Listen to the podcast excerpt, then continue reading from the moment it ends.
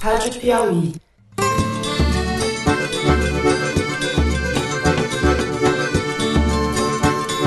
Olá, está começando o 55º Foro de Teresina, o podcast de política da revista Piauí. Fato grave é a invasão criminosa dos celulares dos procuradores.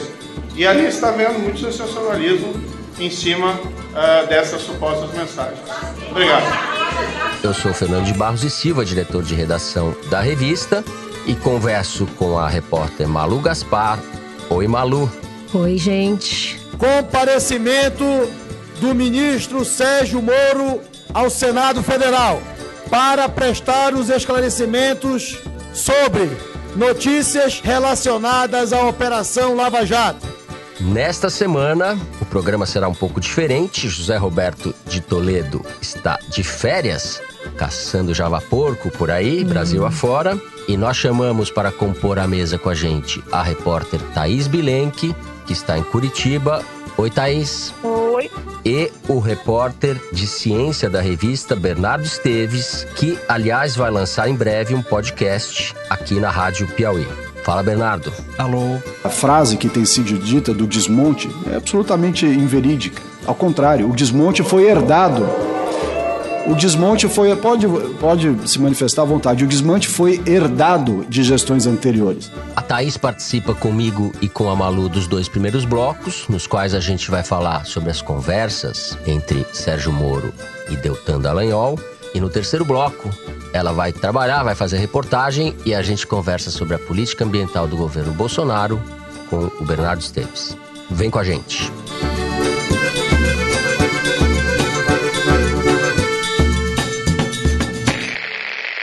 Muito bem. Como todo mundo sabe, no último domingo, o site The Intercept Brasil publicou uma série de reportagens contendo conversas no aplicativo Telegram entre o procurador da República Deltan Dallagnol e o ex-juiz, atual ministro da Justiça, Sérgio Moro. De acordo com os editores do site, os arquivos foram enviados por uma fonte anônima incluem mensagens privadas, gravações de áudio, vídeos, fotos, documentos judiciais e outros itens. Apenas uma pequena parte desse material, por enquanto, foi divulgada.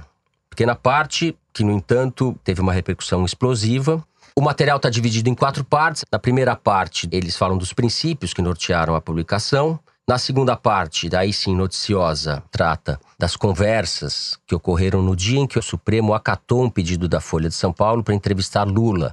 Isso durante a campanha eleitoral, Lula preso às vésperas da campanha eleitoral.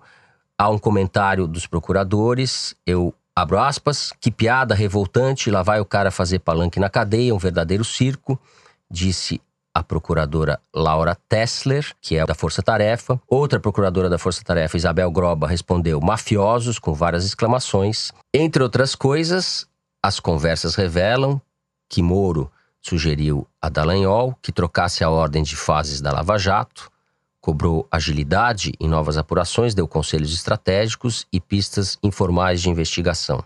Antecipou ao procurador ao menos uma decisão e sugeriu recursos ao MP, deu broncas em Dallagnol, etc, etc.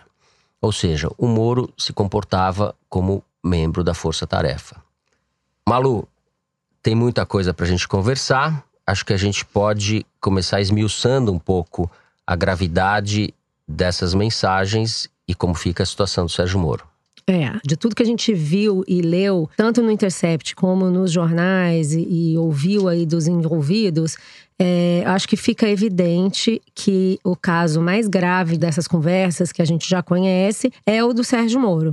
Eu li tudo que saiu, entrevistei ontem, anteontem, seis advogados e um procurador, todos ligados aí de alguma forma à Lava Jato, para falar do assunto. E existe uma certa unanimidade, assim, não que o caso surpreenda essas pessoas que já sabiam que o Moro tinha um comportamento mais ativista, né? A gente já discutiu aqui em edições anteriores do Foro atitudes que o Sérgio Moro tomou ao longo do processo da Lava Jato que não deveriam ter acontecido. Principalmente a liberação das conversas da Dilma e do Lula, que foram gravadas depois do prazo final para interceptação. As pessoas talvez não lembrem, no dia em que o Lula foi, foi nomeado, nomeado pela Dilma é para ser ministro da Casa Civil. Isso, é até um assunto que é discutido nas mensagens entre uhum. o Sérgio Moro e o Deltan Dallagnol. Na época, o ministro Teori Zavascki censurou o Moro e disse que ele nunca poderia ter tomado a iniciativa de divulgar essas mensagens. Foi quando a gente ouviu o pedido de escusas do Sérgio Moro quanto a esse assunto. E o outro caso mais recente, que parece haver bastante concordância quanto à atitude inadequada do Sérgio Moro, foi a divulgação da delação do Antônio Palocci sem nenhum nexo com nada prático, nenhuma consequência imediata, na reta final do primeiro turno uma da semana, eleição. Uma semana antes do. Exatamente, no dia 1 de outubro uhum. de 2018. Então, não chega a ser surpreendente que ele tivesse essa atitude próxima do Ministério Público, mas mesmo para esses observadores próximos, o teor das conversas é bastante chocante. E aí eu queria comentar o que eu acho que é mais grave, por que que é grave, uhum. né? Apesar de ser um material parcial, né? A gente sabe que tem mais coisas que podem vazar e é importante que a gente tenha mais acesso ao contexto dessas mensagens. Mas o que vazou já permite concluir que a atuação do Moro nesse bastidor da Lava Jato fere o Código de Processo Penal e o Código de Ética da Magistratura, porque as mensagens mostram uhum. o Sérgio Moro interferindo de maneira indevida no processo do triplex e no caso da Odebrecht coisas que ele diz para o Deltan que não cabem ao juiz determinar no caso da ação do Ministério Público. Primeiro, ele recomenda que se inverta a ordem das operações que estava prevista ali para a Lava Jato, e aí ele não consegue. Depois, o Ministério Público informa que pretende entrar com um novo pedido de prisão do executivo Alexandrino Alencar, da Odebrecht, que havia acabado de ser solto. Uhum. O Moro diz: Eu acho que vocês não deveriam fazer isso, acho que vocês deveriam reconsiderar, só deve fazer se for muito grave, ou seja, orientando mesmo a ação dos procuradores. Os procuradores obedecem ao Moro e não entram com um pedido uhum. de nova prisão do Alexandrino Alencar. Daí você citou o Código de Ética da Magistratura, e eu acho bom que a gente mencione um trecho dele. O artigo 8 abre aspas, diz o seguinte: O juiz imparcial é aquele que busca, nas provas, a verdade dos fatos, com objetividade e fundamento, mantendo ao longo de todo o processo uma distância equivalente das partes e evita todo tipo de comportamento que possa refletir favoritismo, predisposição ou preconceito. Uhum. E o Código Penal, nesse artigo 254, é bem uhum. claro: diz que o juiz tem que se dar por suspeito e, se não fizer, ele poderá ser recusado para qualquer uma das partes se ele for. Se tiver um, aconselhado qualquer das se partes. Se ele tiver aconselhado, se ele for amigo íntimo ou inimigo capital de qualquer deles. Eu acho que essas situações configuram justamente uma proximidade uhum. excessiva com o Ministério Público e também essa tentativa de orientar, de interferir mesmo na ação do Ministério Público. Um outro exemplo que me impressionou quando ele reclama da intenção da Lava Jato de pedir o adiamento do depoimento do Lula que estava previsto ali para aquele dia. Ele fica bravo, ele diz: "Que história é essa que vocês querem adiar? Vocês devem estar brincando". Ele escreve: "Não tem nulidade nenhuma, é só um monte de bobagem". Ou seja, ele faz questão de ser é, uhum. obedecido ou considerado, e ele, em geral, consegue né? Então, óbvio que ele estava ali numa posição nada equidistante, pelo contrário, aconselhando e deferindo na atuação do Ministério Público. Isso motivo para a nulidade. Todos os advogados com quem eu conversei consideram que é motivo para pedir a nulidade do processo, que configura. A nulidade do processo do caso do, do triplex. Do caso do triplex, que configura a suspeição do Moro sim para o caso. E aí, isso pode gerar uma série de efeitos complexos sobre o desenrolar desse próprio caso. E a gente pode falar um pouco mais sobre isso no segundo bloco, quando a Vamos. gente for discutir isso mais a fundo. Eu estava querendo evitar essa imagem, mas está claro que Moro e Deltan Dallagnol parecem o Batman e Robin em Gotham City. A dupla dinâmica contra a corrupção. O fato é que o Moro agiu em vários momentos como procurador e a Força Tarefa agiu como partido político. Eu acho que as conversas, inclusive quando duas procuradoras se manifestam contra uma entrevista que o Lula concederia à Folha de São Paulo às vésperas da eleição, elas levantam com o Dallagnol o risco de que isso beneficie o Haddad, etc. Uma preocupação que não deveria existir no Ministério Público. O Ministério Público representa a sociedade, acusa, mas ele não pode agir como partido político. Isso não quer dizer, antes de passar para você, Thaís, que não tenha existido, está mais do que provado, um esquema industrial de pilhagem da Petrobras, o loteamento das diretorias com fins de corrupção, porcentagens, etc, etc. Existe um legado da Lava Jato ela revelou um esquema de corrupção como nunca se tinha visto no Brasil, o que não significa que ela não tenha cometido erros bastante graves.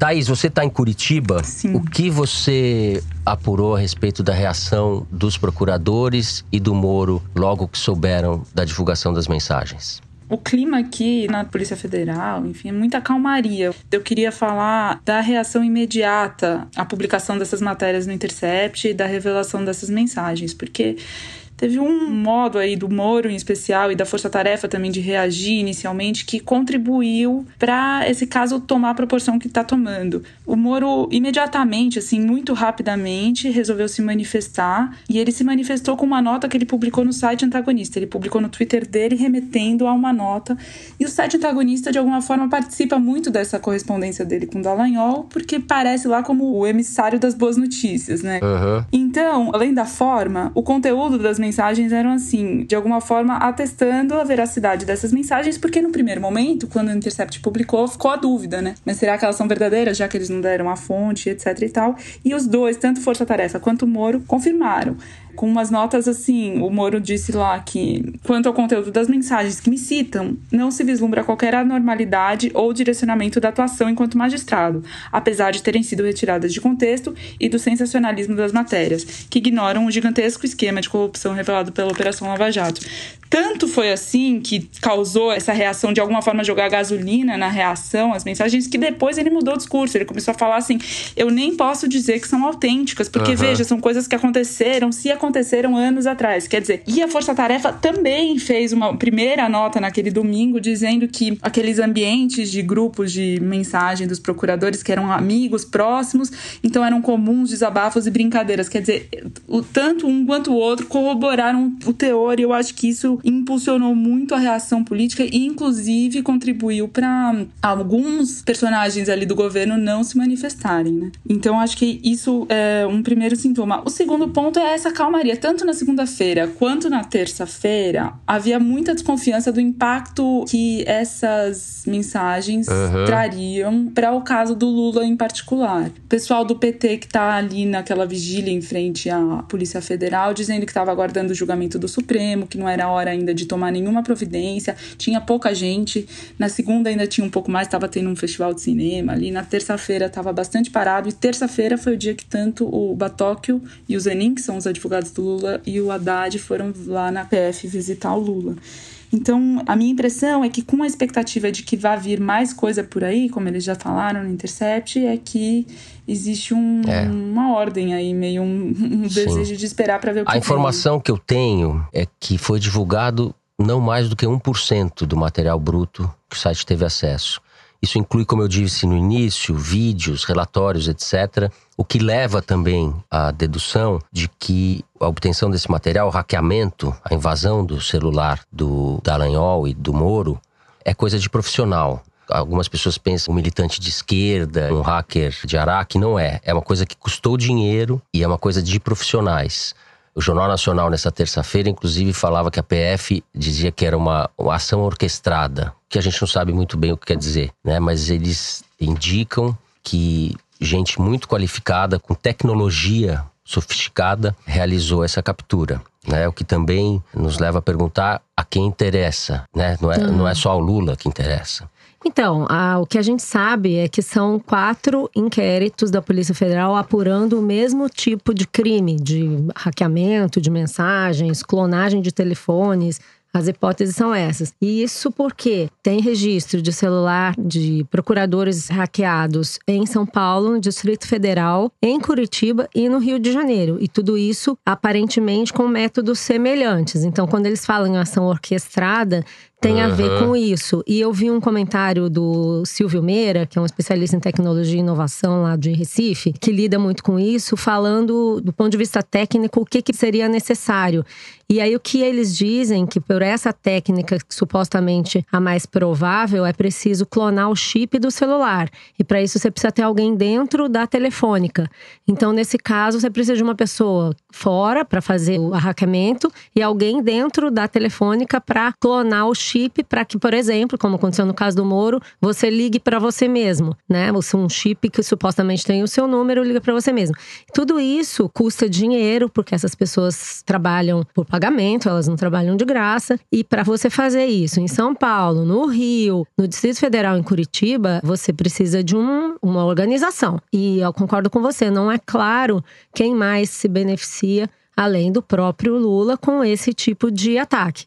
Né? É, em nenhum momento estou sugerindo que isso É, partiu de, de alguém ligado é ao Lula, saber, mas é, tem muita gente. Não tem como saber nisso. quem fez isso, né? Mas eu queria passar uns bastidores que eu apurei ontem, falando com esses advogados e com o procurador, que é o seguinte. A tensão quanto ao hackeamento e ao conteúdo das mensagens, ela é permanente em Curitiba desde quando se soube que o Deltan havia sido hackeado. Na verdade, a informação que o próprio Deltan passou para algumas das pessoas com quem ele costumava conversar no Telegram é que ele e um outro procurador, o Paulo Galvão, tinham sido hackeados e as suas mensagens tinham sido acessadas e ele recomendou que essas pessoas apagassem as próprias mensagens com eles. E o que, que tem ali, segundo alguns desses interlocutores interlocutores têm comentado aí nas rodas de advogados e procuradores. Primeiro, conversas com esses advogados de vários réus que negociaram delação com o Ministério Público durante um longo tempo. Havia, por exemplo, um grupo de Telegram formado por procuradores e advogados da Odebrecht para discutir todas as etapas da delação com várias discussões sensíveis. Então, isso está sujeito ao hackeamento. Sabe-se, por exemplo, que Deltan emitia opiniões sobre alguns réus, como Marcelo Odebrecht. Por ironia, o Deltan teria dito na época que se abriu o celular do Marcelo para várias pessoas que ele achava que o Marcelo tinha sido burro, imprudente de guardar tanta informação no celular dele. Veja só que ironia do destino, né? Hoje se Aham. verifica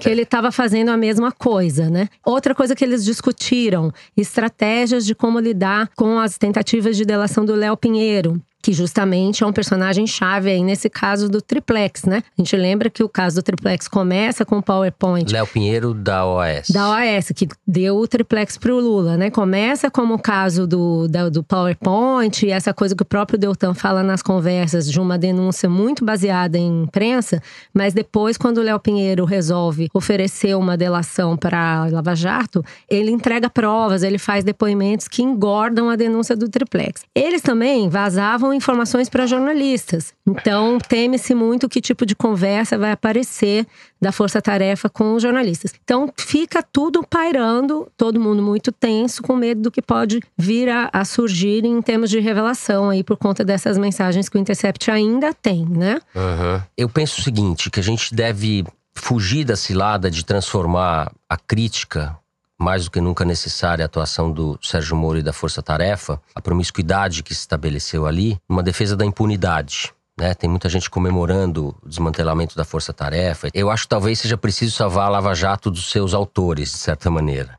E em relação ao Lula, eu acho que ficou mais do que nunca claro que o Moro e a Força Tarefa agiram para retirá-lo da sucessão. Eu não tenho muita dúvida a esse respeito. Houve uma politização da justiça, ou judicialização da política, que dá no mesmo. E no caso do Moro, não apenas por convicções, mas em benefício próprio, porque ele se beneficiou sendo nomeado ministro da Justiça do Bolsonaro. A biografia do juiz imparcial, destemido, etc., está maculada, evidentemente. Eu acho que ele se fragiliza demais no cargo e a gente vê vários jornalistas editorial do Estado de São Paulo defendendo a renúncia, o Hélio Gaspari, hoje, quarta-feira, quando gravamos também, dizendo que o Moro tem que sair. A situação dele se fragiliza, ele fica, de certa maneira, refém do Bolsonaro. A ida do Moro para o STF seria no ano que vem, quando abre a vaga, no final do ano que vem. Hoje parece inviabilizada. E o sonho dele, digamos assim, o sonho secreto, que é um segredo de polichinelo, na verdade, de ser o sucessor do Bolsonaro, aparentemente também ficou mais distante, né, Malu? Sim, eu concordo com você nesse seu diagnóstico e gostei muito de algumas coisas que eu li recentemente sobre esse assunto, especialmente um texto do professor Pablo Hortelado e um outro do Rubens Glazer, que é professor da FGV. Os dois colocam esse ponto. Queria ler só um trecho do que o Rubens escreveu, que eu acho que eu assinaria embaixo. O que esse episódio faz é colocar os brasileiros novamente perante uma profunda questão de moralidade política. Devemos proteger a democracia seguindo as regras e os procedimentos criados democraticamente, ou devemos romper com essas regras quando elas atrapalham os objetivos que a maioria deseja? Creio que há uma outra forma de colocar a mesma questão. Nós acreditamos em fortalecer as instituições ou nos dispomos a colocar o nosso futuro na mão daqueles que aparecem como heróis de nossa época? Quando nos deparamos com alguém que joga sujo, fazemos o mesmo ou insistimos em manter o jogo limpo? Ele acrescenta: parece que há pouco espaço para quem reconheça os méritos da Lava Jato e também faça suas devidas críticas, como para quem reconheça os méritos de Lula e também faça as devidas críticas. Aparentemente, há mais espaço para narrativas simplificadoras de deuses e demônios. Eu acho que nós temos que solucionar isso e investigar esse caso da forma como se deve, porque senão nós vamos partir para uma degola geral e restrita e um justiçamento sem fim, sem solução. E acho que é por isso que a gente tem que ficar muito de olho nas simplificações que a gente vai montando com base em coisas que não estão devidamente esclarecidas. Então, quanto a isso, acho que é importante a gente ter calma e avaliar as coisas com um distanciamento grande da torcida. Sem torcer, tentar se preocupar com as instituições. Sem torcer com o jornalismo. Exatamente. Com isso, vamos ao segundo bloco, continuar falando desse assunto, agora abrindo com a repercussão dele no Supremo Tribunal Federal. Os próximos dias e semanas prometem ser quentes também no Supremo, onde essa questão vai ser debatida. E antes de passar a bola para Thaís, eu queria lembrar o que disse o Gilmar Mendes nesta terça-feira. Ele, durante uma sessão, disse que juiz não pode ser chefe de força-tarefa, não se referia especificamente ao Moro, mas ele se referia especificamente ao Moro, todos sabemos. E o Gilmar Mendes defendeu também, em tese, que provas obtidas de maneira ilícita ou ilegal podem sim ser usadas em benefício do réu. Ele citou, dando um exemplo hipotético, o caso de um sujeito que é condenado por assassinato e se descobre, a partir de provas ilegais, que ele não é o assassino.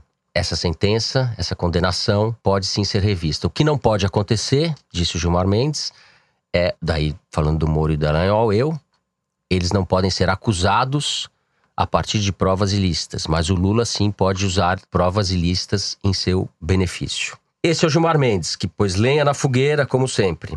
Gilmar Mendes e Luiz Roberto Barroso estavam descansando ultimamente. Eles tinham deixado o Dias Toffoli e o Alexandre de Moraes brilharem nos primeiros meses do ano É com o tal do inquérito contra fake news e ofensas aos ministros.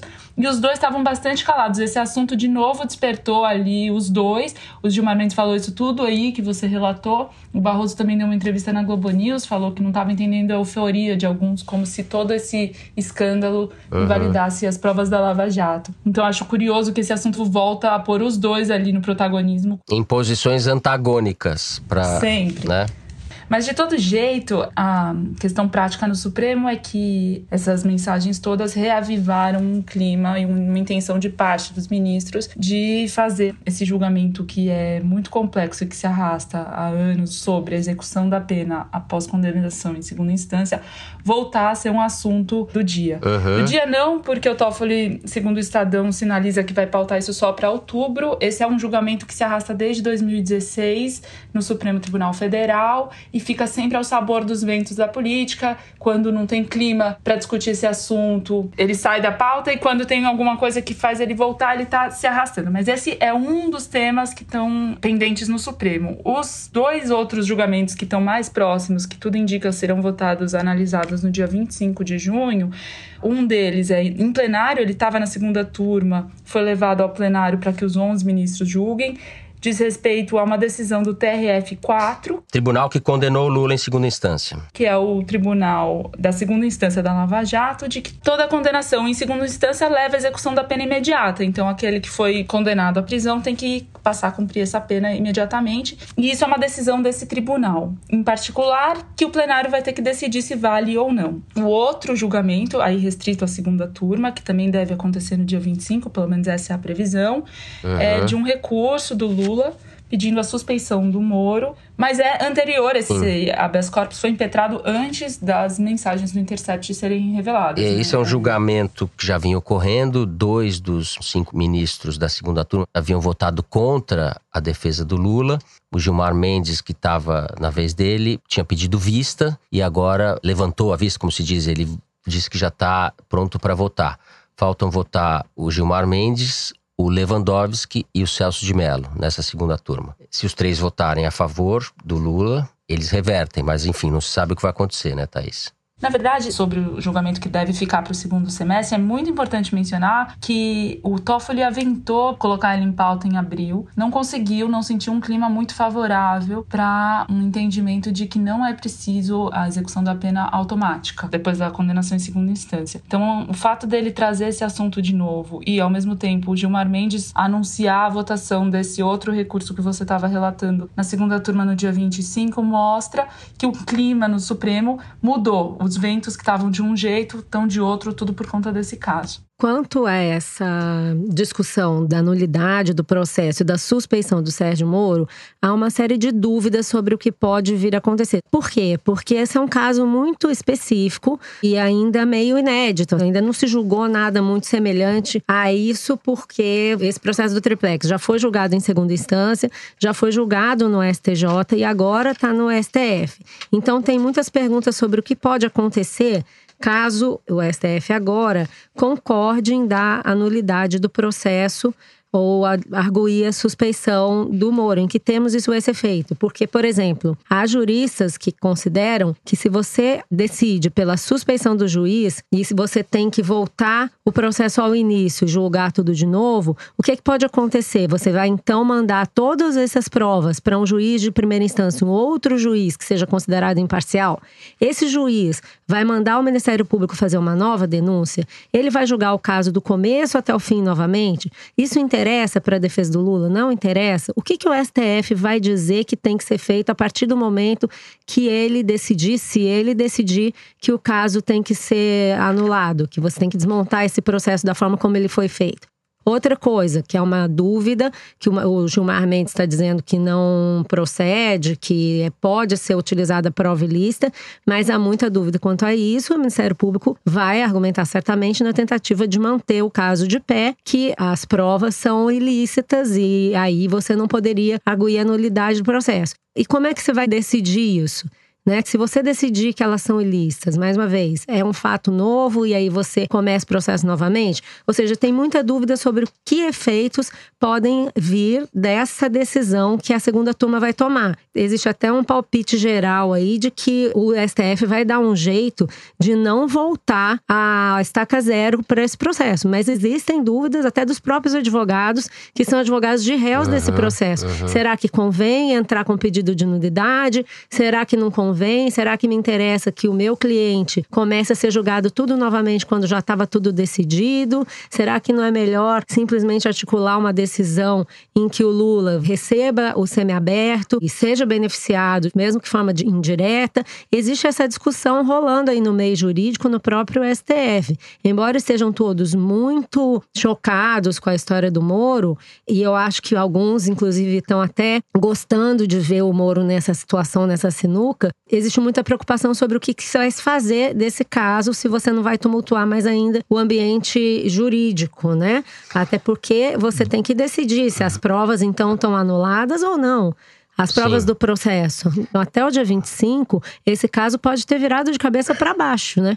É importante a gente acompanhar e ver como é que isso vai repercutir na compreensão não só das provas que o Intercept está trazendo, das mensagens e tal, como da própria condução do processo, né? Eu acho, Malu, que essa expectativa com o que mais vai vir também faz com que a classe política, de forma geral, ali também esteja em compasso de espera, né? A gente Exato. viu o Bolsonaro em silêncio, evitando a todo custo comentar uhum. esse caso. Existe, inclusive, a sinalização do Intercept de que tem mensagens relativas à conversa dele com o Moro ainda durante a eleição para a indicação dele para o Ministério da Justiça. Então, o silêncio do Bolsonaro não é só para ver se frita agora ou frita depois, né? É um silêncio também porque ele não uhum. sabe até quando ele vai ser envolvido, né? Uhum. E também no Congresso, Davi Alcolumbre é, articulando com o Moro a ida dele para a CCJ na semana que vem, antecipando uma convocação que seria praticamente inevitável, né? E o Rodrigo Maia também botando panos quentes pedindo para o Centrão não aderir a uma CPI imediatamente. Tudo isso muito causado pela expectativa de que que vem, né? Até onde que a gente pode pôr a mão e depois não. Hum. E o que mais a gente ouve, né, Thaís, é que a oposição tá deixando o Moro fritar em fogo lento enquanto é, espera Exatamente. surgirem mais coisas. Então, na verdade, acho que o Rodrigo Maia tá pedindo para todo mundo ficar quieto, mas eu não acho que o Rodrigo Maia tem essa vontade toda de proteger o Sérgio não. Moro, né? Eu acho que ele tá fazendo isso até por uma, é uma cautela, estratégia, na verdade, uhum. né? Vamos ver o que aparece, porque daí, quem sabe, mais pra frente a gente pode até alvejar o Moro, né? É. Na cabecinha, como diriam alguns, né? E eu vejo uma ambiguidade, a gente entrou agora na política,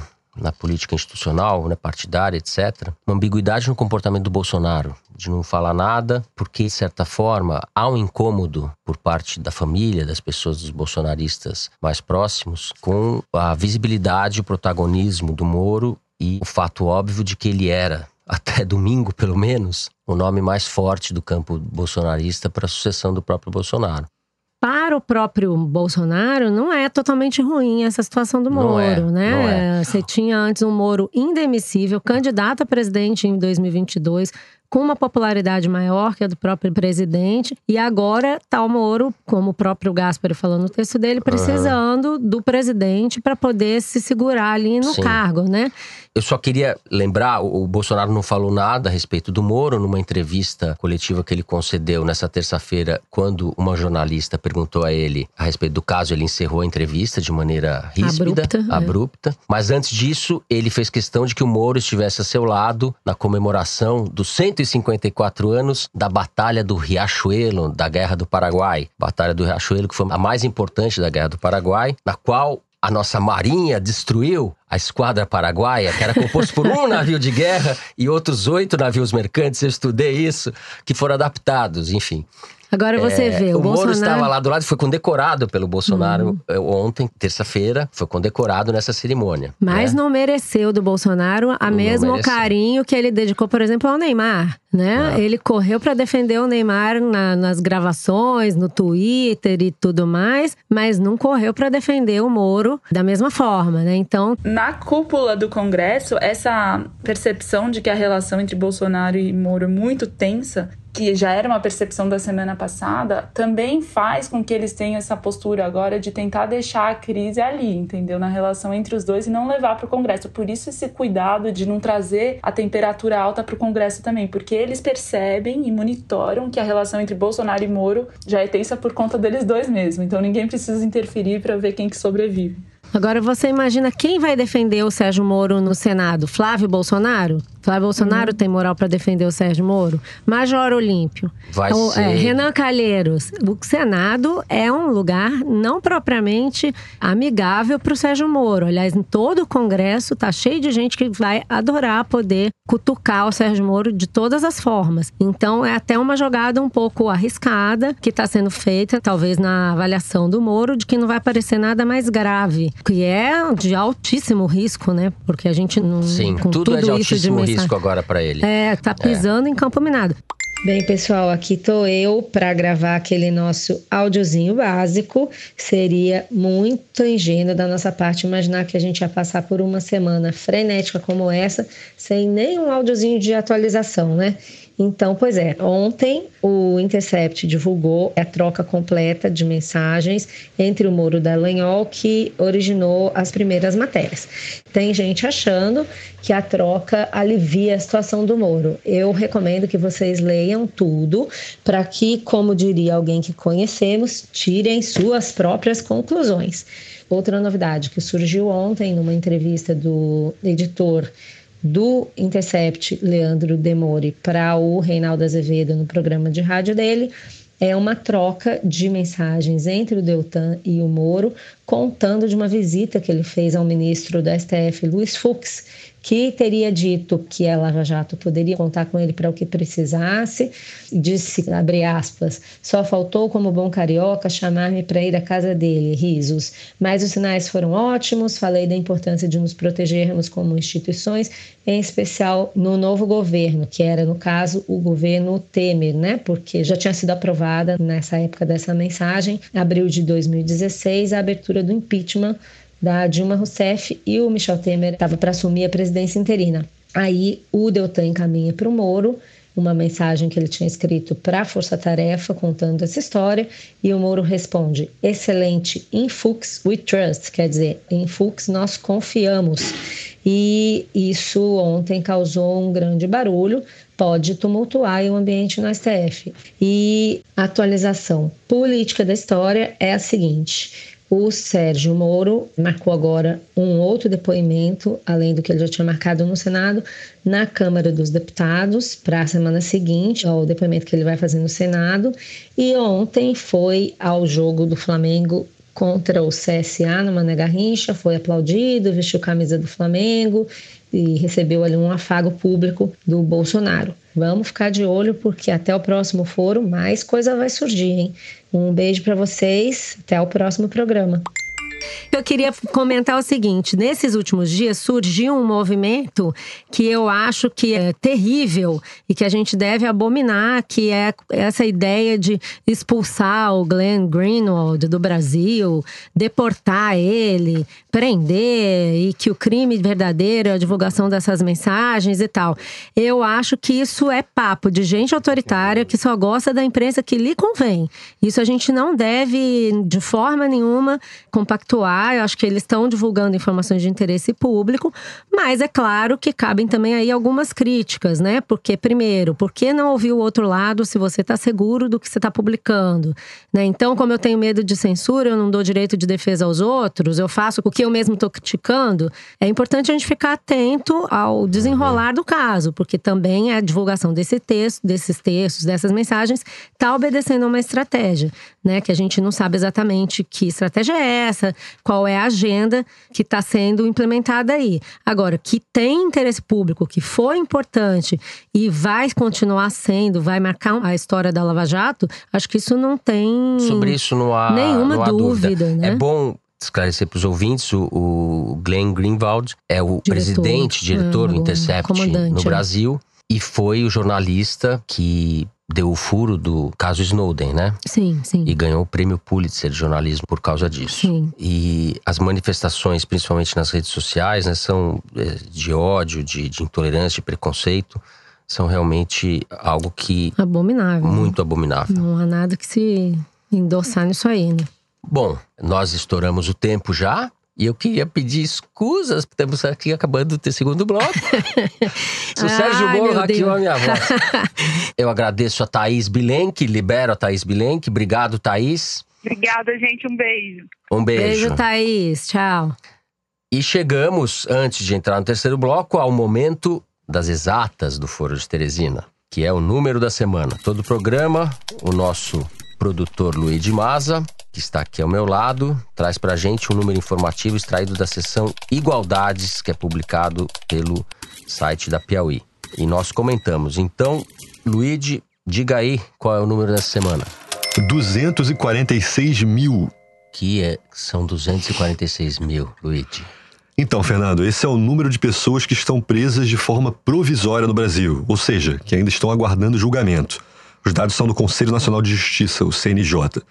Hoje, no Brasil, há duas vezes mais presos provisórios do que alunos matriculados em cursos de doutorado, por exemplo. Que loucura. O, o, Brasil tem uma população carcerária, acho que em torno de 700 mil presos. A gente tem 246, quase 250 mil presos que não foram condenados de forma definitiva presos. Isso apareceu também no massacre de Manaus, dos 55 presos que foram mortos nessa última chacina lá que ocorreu entre os próprios presos, 22 eram presos provisórios. E mais de 50% dos presos das penitenciárias de Manaus estão nessa condição. É muito o retrato do que é o sistema prisional brasileiro. Agora sim, depois desse dado muito preocupante e lamentável do país, a gente passa para o terceiro bloco do programa. Vamos falar da política ambiental do governo Bolsonaro.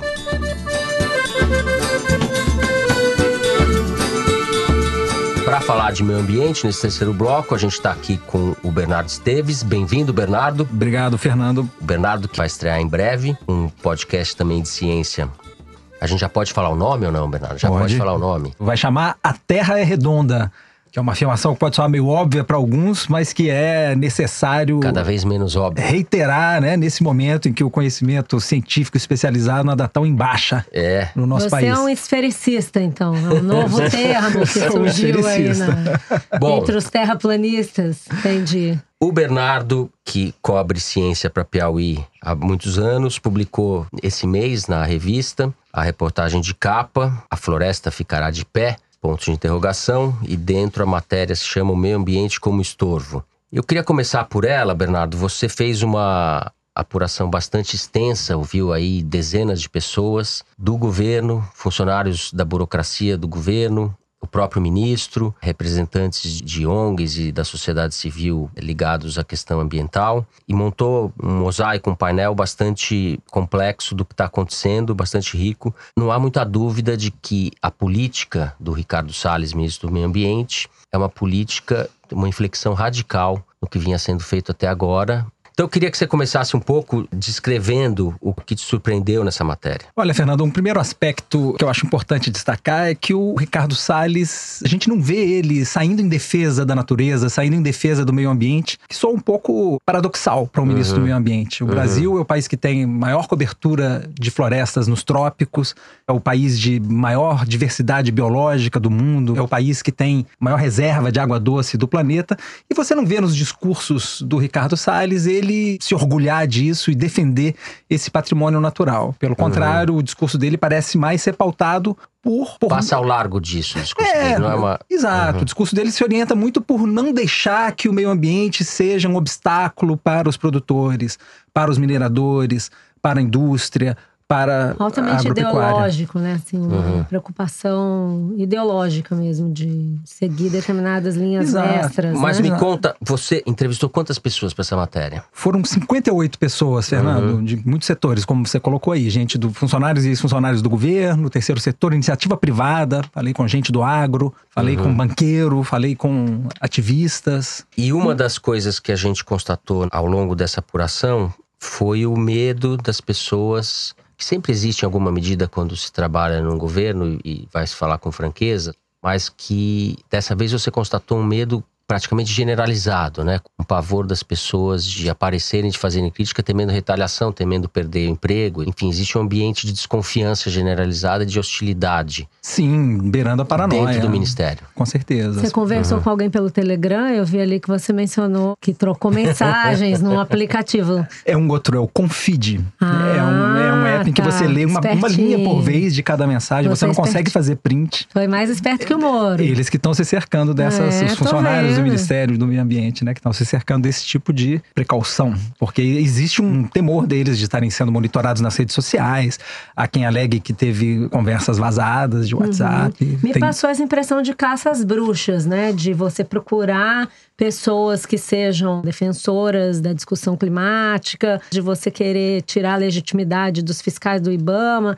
uma coisa meio persecutória mesmo. Foi essa a sensação que você teve na prática, falando com as pessoas? Dá uns exemplos pra gente do que, que te chocou mais. Esse medo de usar palavras que sempre pautaram as políticas ambientais brasileiras, né? As pessoas parece que combate ao desmatamento virou um palavrão no ministério, sendo que o combate ao desmatamento historicamente foi é, talvez a política ambiental brasileira mais bem sucedida da história. Entre 2004 e 2012, o desmatamento na Amazônia foi reduzido em 84%. Claro, ele voltou a aumentar desde então, não de forma linear, como o ministro tem sustentado em entrevistas, mas enfim, voltou Não a é aumentar. obra só do Bolsonaro, então. Exato. Mas- no mas ano é- passado, durante o governo Temer, a gente teve um- o maior aumento dos últimos 10 anos do desmatamento na Amazônia. Ou seja, essas conquistas que a gente teve até 2012, é preciso a gente se cuidar para que o o desmatamento não volte a subir para os picos históricos. Mas essa política, que era um pilar central da política ambiental brasileira, ela desapareceu formalmente do Ministério. O Ministério não tem mais uma secretaria dedicada ao tema do desmatamento, como era o caso até então. E a secretaria que agora se ocupa disso está sem titular há meses, tem cargos de coordenação vagos, a maior parte deles está vago, se você eh, for consultar o organograma disponível no site do Ministério. E a mudança do clima, que era um outro tema importante, Além eixo importante. desmatamento, mudança do clima. Exato, Que que também são é outra área que está sendo né? esvaziada institucionalmente. Exato. Nesse governo tem o Ernesto Araújo, que considera a mudança do clima um tema ideológico, e o próprio Ricardo Salles, ministro do Meio Ambiente. Ernesto Araújo. Exato. E o próprio Ricardo Salles, ministro do Meio Ambiente, diz que prefere tratar de temas mais tangíveis, mais palpáveis para a Como, pasta por dele. exemplo, questões urbanas, né? Exato, ele- Poluição e tal. Exato, ele tem falado que vai priorizar a agenda da qualidade ambiental urbana, muito embora numa reunião recente do CONAMA, que é o Conselho Nacional do Meio Ambiente, que reúne representantes do governo, do terceiro setor e da iniciativa privada, os representantes do governo, liderados pelo Ricardo Salles, tomaram uma decisão sobre as especificidades dos catalisadores das motocicletas. A decisão que o governo defendeu foi uma decisão que prejudica a qualidade do ar nas grandes cidades. E Eles favorece os fabricantes. Exato, uma opção mais coerente com a defesa da qualidade ambiental urbana, como ele vive defendendo em seus discursos, seria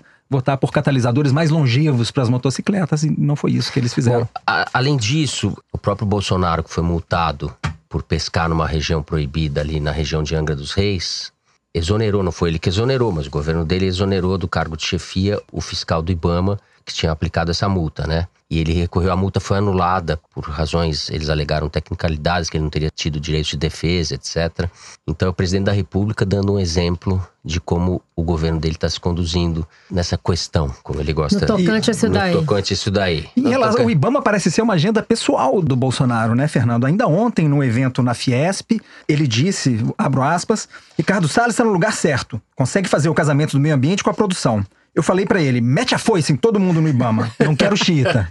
Cara, Isso foi o que o. Bolsonaro disse ontem, terça-feira, num evento na Fiesp. Mete a foice Mete a foice. e o martelo. Resta Mete a bem que medida isso tudo tá ligado a esse episódio, em 2012, quando ele foi multado. Sim, ele mas... nunca se conformou, né? Nunca Até se hoje, conformou. todas as lives ele fala desse negócio da Bahia, de Angra dos Reis e tal. Exato, ele quer fazer Essa daquele, daquela região uma Cancún brasileira, Uhum. mas aquela região é, por força de lei, tem que ser uma área protegida, porque está no entorno de duas usinas nucleares, tem uma terceira sendo construída, e as E unidades de conservação no Brasil não se extinguem por decreto, conforme ele mesmo já lamentou em discursos públicos.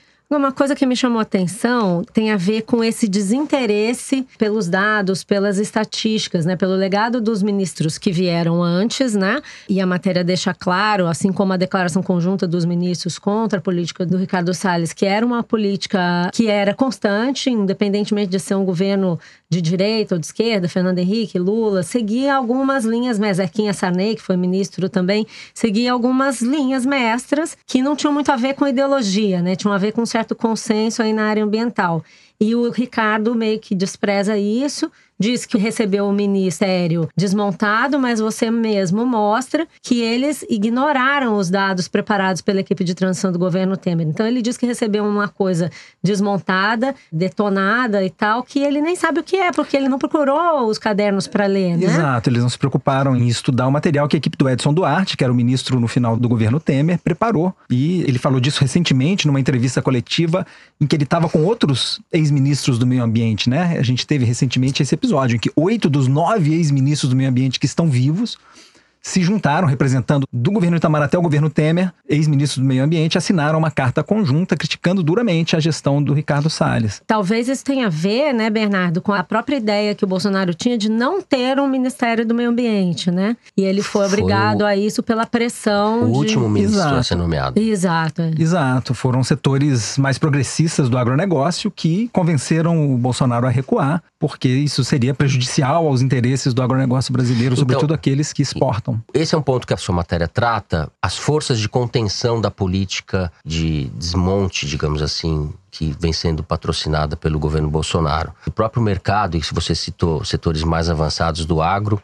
que se opõem a isso podem ser uma força de resistência, né? Dentro do ministério, a burocracia, de alguma maneira, pode fazer uma redução de danos e o mercado, por outro lado, paradoxalmente, os setores do agro estão sendo um fator de contenção da direção que está sendo apontada pelo governo Bolsonaro. Eu costumo falar aqui no programa que quando money talks, bullshit walks. E Sim. aí, será que essa máxima vai ser Exato. desmontada agora no Ministério do Meio Ambiente? O que, que você acha? Eu acho que a a pressão que vem do bolso vai ser talvez aquela que tenha maior poder de contenção, como você colocou, Fernando. Ainda agora, no começo do mês, a gente teve uma rede sueca de supermercados que anunciou um boicote a todos os produtos brasileiros, em represália à liberação recorde de agrotóxicos pelo governo Uhum. brasileiro esse ano. Já foram quase 200 esse ano, que é um recorde histórico. Por outro lado, você tem algumas outras iniciativas aí, né? Que eu queria que você comentasse. Uma é a demissão da diretora do Fundo da Amazônia, do BNDES, né? Contestada pelo Ricardo Salles como tendo sido uma pessoa que deu dinheiro demais para ONGs, ele preocupado com isso, né? E você acabou de mencionar a coisa do Ibama. O que que sobrevive aí nessa atuação do Ricardo Salles para desmontar o que veio antes? Assim, essa discussão sobre o Fundo da Amazônia, isso tem um impacto grande na política ambiental? Qual é o efeito? Eu acho que sim, Malu. O Fundo Amazônia, vou explicar para quem não conhece, é um fundo alimentado por doações, sobretudo da Noruega e da Alemanha, que financia ações de combate ao desmatamento e de prevenção ao desmatamento na Amazônia. Esse fundo já teve mais de 3 bilhões de reais de doação, sendo que mais de 90% desse dinheiro veio da Noruega.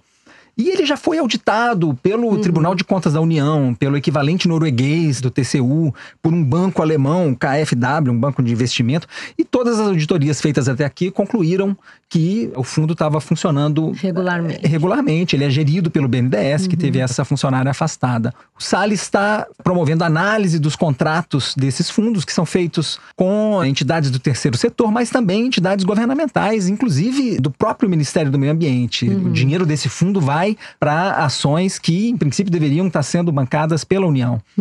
E Noruega e Alemanha têm reiteradamente manifestado que estão plenamente satisfeitas com a governança do fundo e com a forma como o fundo vem sendo gerido pelo BNDES. Não endossam a demissão da diretora? Não nada? se manifestaram em especial sobre Ah. a diretora, mas eles, numa carta que foi divulgada essa semana, porque o Salles ele vem promovendo essas análises dos contratos e recentemente convocou uma entrevista coletiva para. É uma maneira de estrangular, né? É um ataque análises. direto, né? É. Exato. Como ele tinha feito quando ele foi secretário do Meio Ambiente do Estado de São Paulo, muitas ações dele vão no sentido de restringir o acesso das organizações não governamentais aos recursos do governo. Então, assim, ele fecha as portas para as ONGs e abre para a iniciativa privada. É o que ele gostaria de fazer, ele já manifestou isso com o Fundo Amazônia. Ele gostaria que as empresas privadas também pudessem concorrer aos recursos desse fundo. E ele propôs mudanças nesse sentido à Noruega e à Alemanha, que responderam numa carta em estilo diplomático, mas de forma firme, dizendo que estão satisfeitas com a gestão do fundo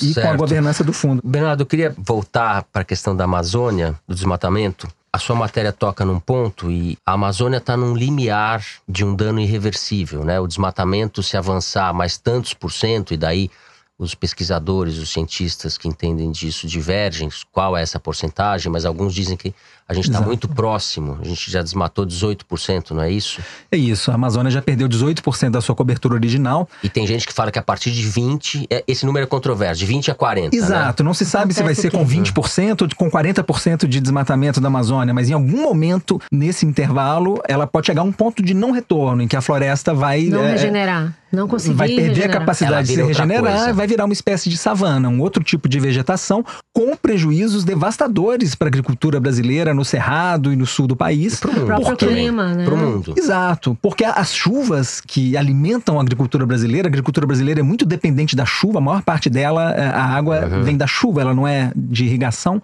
Então essa agricultura vai ficar prejudicada. Se, se a floresta deixar de produzir essa chuva que vem para o sul, os prejuízos vão ser imensos para os agricultores e para a sociedade. Quer dizer, uma gestão dos recursos que é muito pouco baseada em dados, estatísticas, estudos concretos, né? Muito mais no achismo, nas crenças ideológicas.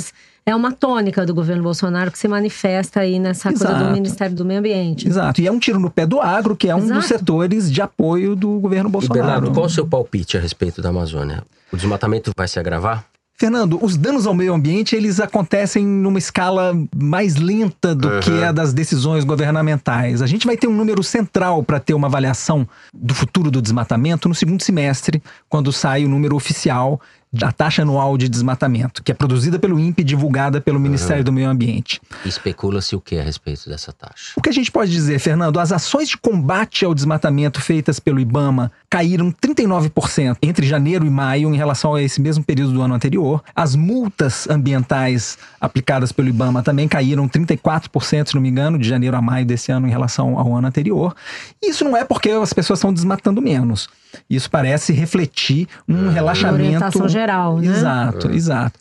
E assim, números extraoficiais indicam que se a gente adotar o calendário do desmatamento que começa em agosto, né, a taxa anual ela vai de agosto de um ano ao julho do ano seguinte. O desmatamento acumulado entre agosto do ano passado e abril desse ano está 20% maior do que era no período anterior. Ou seja, quando o número oficial sair no segundo Vai semestre, ser disso pra cima. tudo né? indica que a gente vai ter sim um, um novo aumento. O Ricardo Salles, ele já confia nesses números? Porque na campanha ele dizia que esses números eram imprecisos, não eram dados confiáveis, né? Justamente, ele tem manifestado a intenção de contratar um novo sistema de monitoramento do desmatamento por imagens de satélite. O que é uma posição um pouco controversa, porque já existem mais de 10 sistemas de monitoramento por satélite do desmatamento, feitas por instituições brasileiras e estrangeiras, e com resolução bastante boa. Eu conversei na preparação dessa matéria com Cláudio Almeida, que é o coordenador de monitoramento da Amazônia no INPE. E ele disse que o sistema de monitoramento do INPE pesca mais de 95% da área desmatada. O Salles tem dito que ele gostaria de fazer isso com mais resolução. Mas o problema não é de resolução. É a tendência. né? Exato, é como se ele quisesse comprar um termômetro para medir a febre em centésimos de graus, quando na verdade, num- sobretudo num cenário de recursos escassos como a gente tem no país hoje, faria mais sentido investir esses, É esses até recursos em incongruente, combater né, com o discurso que ele desmatamento. tem feito, né? Exato. É, não é a prioridade dele. A gente não precisa de um termômetro mais preciso, a gente precisa atacar as causas da doença. Muito bem. Alceu Valença está condenado a ser o mote desse programa. Tá pior, vai piorar. Esse que é o negócio, O povo tá diretora. comendo Tá pior, vrido. vai piorar. Pausa aí, não falando do Java Porco. O combate.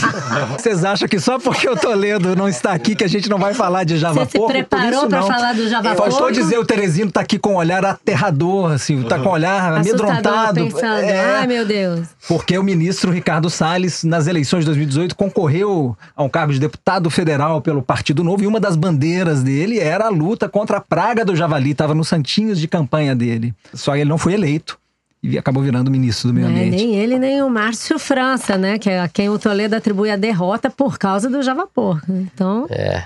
esse Teresina é poderoso. Teresino veio se refugiar aqui na aldeia gaulesa da Piauí. Muito bem.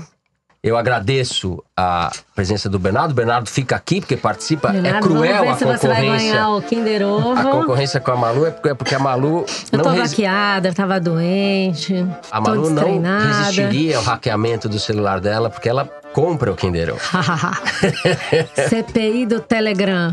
Mas É. a gente não usa Telegram, a gente só usa o WhatsApp. Semana passada eu acertei junto com ela o Mercadante e veio o pessoal, alguns ouvintes pelo Twitter e tal, dizer tinha, tinha um VAR que ela falou um segundo antes. eu falei as É, coisas erradas filho, esse é, negócio. Eu quero saber da realidade, sendo- dos eu dados sendo concretos. prejudicado pelo VAR. Você depois contrata outro sistema de monitoramento aí. Dani diz, solta o Kinder Ovo. Hoje, para nós, é um dia extremamente simbólico. Aquilo que denominei um dia animal na Câmara Federal. Aproximadamente cachorro. três É meses atrás, É que botou a o atriz cachorro. Alexia Deschamps postou no Esqueci o nome desse Instagram que os cães Beagles poderiam estar sendo utilizados em testes na indústria de agrotóxicos nos Estados Unidos por imposição da Agência Reguladora do Brasil. Chego nessa comissão e eles afirmam que não estão presentes porque tentaram uma agenda comigo e eu não pude recebê-los. Ora! que presunção! É minha obrigação receber a Anvisa no dia e horário que eles quiserem? Quem foi vítima de uma afirmação de que estariam incitando o uso de cães beagles para experimentos e posterior a isso ainda sacri- sacrificando os mesmos é a Anvisa. Então eles deveriam sim estar aqui. Mas como eles não estão, ele chamou o cachorro Beagle pra sentar na mesa da comissão, não foi? Caramba, não sei o nome desse Coisa homem. maneira, eu não sei também. Eu Ninguém vi a acertou. história, mas não lembro o nome do cara. É o deputado Fred Costa do Patriota de Minas Gerais. Fred Costa. Ora, que presunção! Fernando Barros. É, ele falou na audiência pública sobre o uso de cães Beagle como cobaias em testes a pedido da Anvisa, na Comissão do Meio Ambiente e Desenvolvimento Sustentável da Câmara, na última terça-feira, dia 11 de junho. Mais adiante, o Costa convidou um ativista fantasiado de dálmata para se sentar à mesa. Dálmata, não era Beagle? Dálmata, É cara. Era um ó, dálmata, essa foto Ah, circulou tá. nas redes Dálmata. sociais. Sim, tem o vídeo e tudo. Eu não lembrava do nome do, do tiozinho. Mas é mais um desses personagens teatrais e patéticos do parlamento brasileiro, né? Que tal, Bernardo? Fred Costa. Eu Nunca pensei mais que o Bernardo fosse acertar o conterrâneo dele de Minas Gerais. Pois é, mas Zessas. esse não estava no meu radar, viu, Fernando? É, no radar de ninguém. Muito bem, depois desse banho, é chegada a hora do Correio Elegante, quando a gente abre as cartas que vocês ouvintes enviam pra gente toda semana. Às vezes, muitas vezes com elogios, às vezes com desaforos. Vale tudo. Quem quiser escrever pra cá pode deixar uma mensagem nas redes sociais da Piauí ou, claro, pode escrever para o e-mail forosteresina.revistapiauí.com.br. Eu vou começar lendo aqui o tweet do Tiago Henrique, que disse, abre aspas, minha filha tem 11 anos e toda quinta, dia que reservamos para arrumar a casa, escutamos o Foro de Teresina juntos. Hoje, acompanhando o noticiário, ela exclama, não vejo a hora de chegar à quinta, o foro vai ser engraçado. Que fofa. É bom saber que alguém se diverte com a gente, Malu. É, fora a gente mesmo, né? e aí, Bernardo, eu tenho aqui uma especial pra você que é ligada em ciência. A gente recebeu um e-mail de uma ouvinte chamada Pamela, que diz que está finalizando o doutorado dela em bioquímica lá em Barcelona, na Espanha, enquanto o namorado faz o doutorado dele em Pádua, na Itália. Aí ela diz: por causa das cinco horas de diferença, ouço foro às sextas-feiras, sentada na bancada com minhas pipetas ou no microscópio no escuro com as minhas mitocôndrias brilhantes. Além disso, eu e meus amigos temos um grupo de discussão semanal de papers sobre metabolismo via Skype chamado Foro da Mitocôndria. Agradeço a todos pelo Ah. trabalho e pelo compromisso. Ô, Pamela, coitada dessas mitocôndrias, viu? É o foro fazendo sucesso pelas bancadas do mundo afora aí. É, meu filho, ciências. Bom, agora é minha vez. Vou ler aqui essa bela mensagem que a Clarice e o Daniel mandaram pro foro. Eles contam que ouvem o programa todos os fins de semana em Pequim, na China, e disseram o seguinte: Toda semana, na hora dos números, a gente fala junto. Alexandre Frota! Porque a voz desse moço é muito igual a dele. Desculpa, moço. O Luigi, eu imitando, queria pedir escusas pro Luigi. E- Então é isso. O foro dessa semana vai ficando por aqui. O Foro de Teresina é uma produção da Rádio Novelo para a revista Piauí. A nossa diretora é a Paula Scarpim. Os nossos produtores são o Luigi Maza, a Mari Faria e a Ana Carolina Santos. A Júlia Sena grava o vídeo do Foro Privilegiado, o teaser do Foro de Teresina, que vocês encontram nas redes sociais da Piauí e no YouTube. A edição do programa é da Mari Romano, a finalização e a mixagem são do João Jabassi, o intérprete da bela melodia tema do foro, composta pela Vânia Salles e pelo Beto Boreno. A Kellen Moraes é a responsável pela nossa coordenação digital. O Foro de Teresina é gravado no Estúdio Rastro, com pão de queijo e broa de milho, servidas pelo Dani Di, o nosso grande técnico aqui no estúdio. Eu sou Fernando de Barros e Silva, agradeço a companhia da Malu Gaspar Tchau, pessoal. Até a próxima. e a participação especial do Bernardo Esteves. Obrigado, Bernardo. É, Obrigado, Fernando. Espero vocês, ouvintes, no A Terra é Redonda, no mês que vem. até redonda. É isso aí. Na semana que vem, o Toledo está de volta. É isso aí. Até lá. Obrigado.